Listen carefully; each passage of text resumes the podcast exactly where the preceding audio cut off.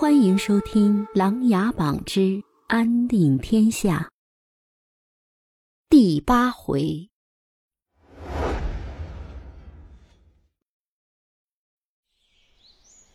此刻的云南艳阳高照，百花争艳。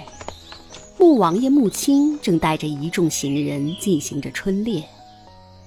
他已经掌管云南整整十六年了。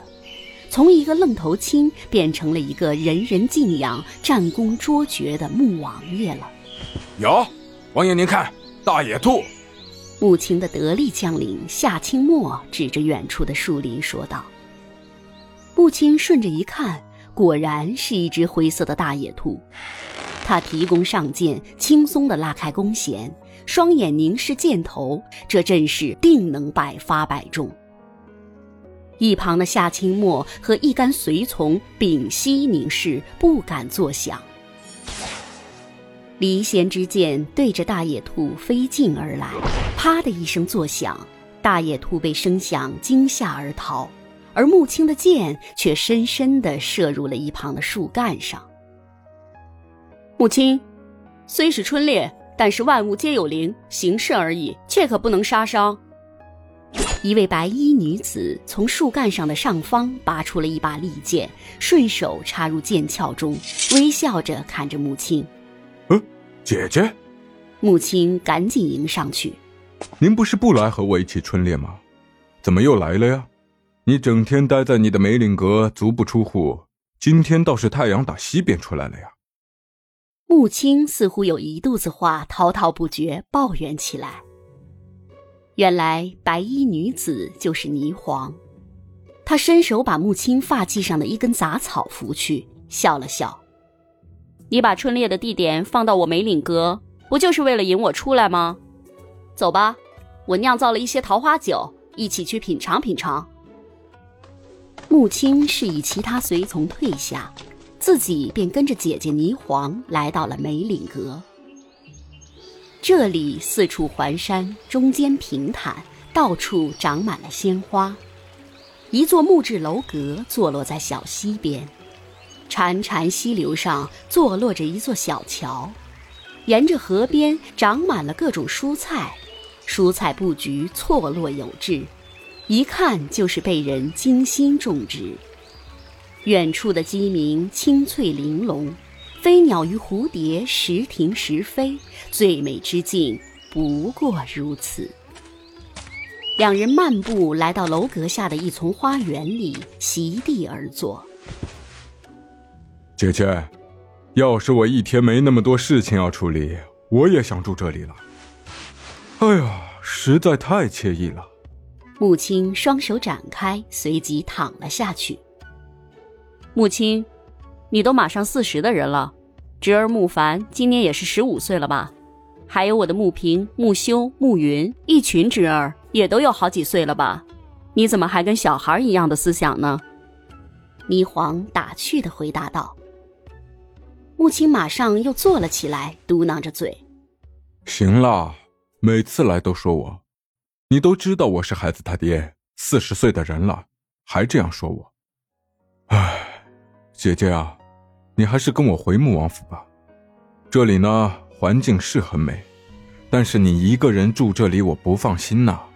我在穆王府也可以给你修一个一模一样的梅岭阁出来。霓凰没有回答，他缓缓起身，眺望着远方，顿时思绪万千。十五年前，霓凰收到林殊从梅岭寄回来的书信。知道他的林殊哥哥从此与他天各一方，在平定了南楚进犯后，便从此告别了战场，隐居于此，修建了楼阁，取名为梅岭阁，以此纪念他的林殊哥哥。十五年过去了，霓凰对林殊的爱犹如绵绵起伏的山峦，任他风雨雷电，地动山摇，却从未崖断。穆青无数次劝说姐姐，把一众英雄豪杰、朝中文杰介绍给姐姐，都被一一回绝。有一次，甚至连皇上萧景琰介绍的对象都直接被回绝。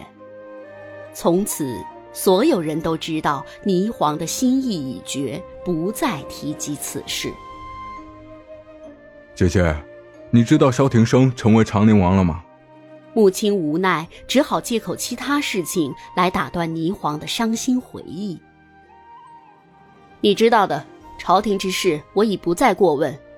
庭生是林殊哥哥的学生，自然能力了得，将来也将会是大梁的栋梁之才。霓凰收回了思绪，重新回到了现实中来。但是这回我听说皇上安排了他和太子去平定大虞。也不知道他们能不能完成此次重任呢？母亲不由得担心起来。毕竟他和长宁王关系不错，时有见面，书信也常往来。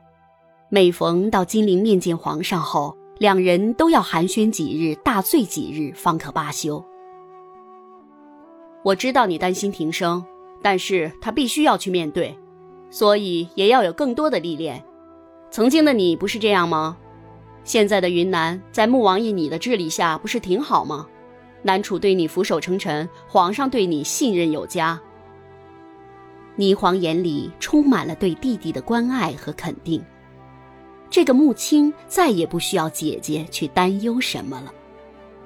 可是姐姐，我还是很担心，我真的好想去协助他，可是最近南楚那边似乎老有动静，唉。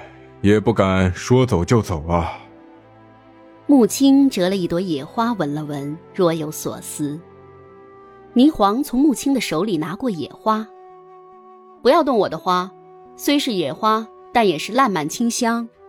南楚蠢蠢欲动，皇上肯定早有预判，只因有你穆王爷在此镇守，皇上也才安心让太子和长宁王去办理和完成此次重任。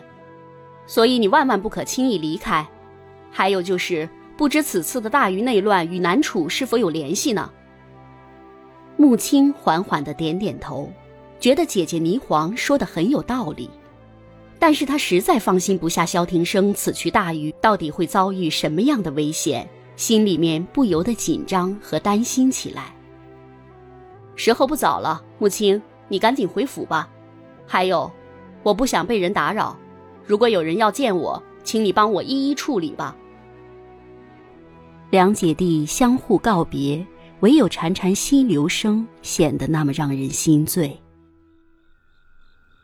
穆王府内灯火辉煌，穆青陪着儿子穆凡正练着武功。看到儿子熟练的掌握了穆家武学，心里十分满足。要知道。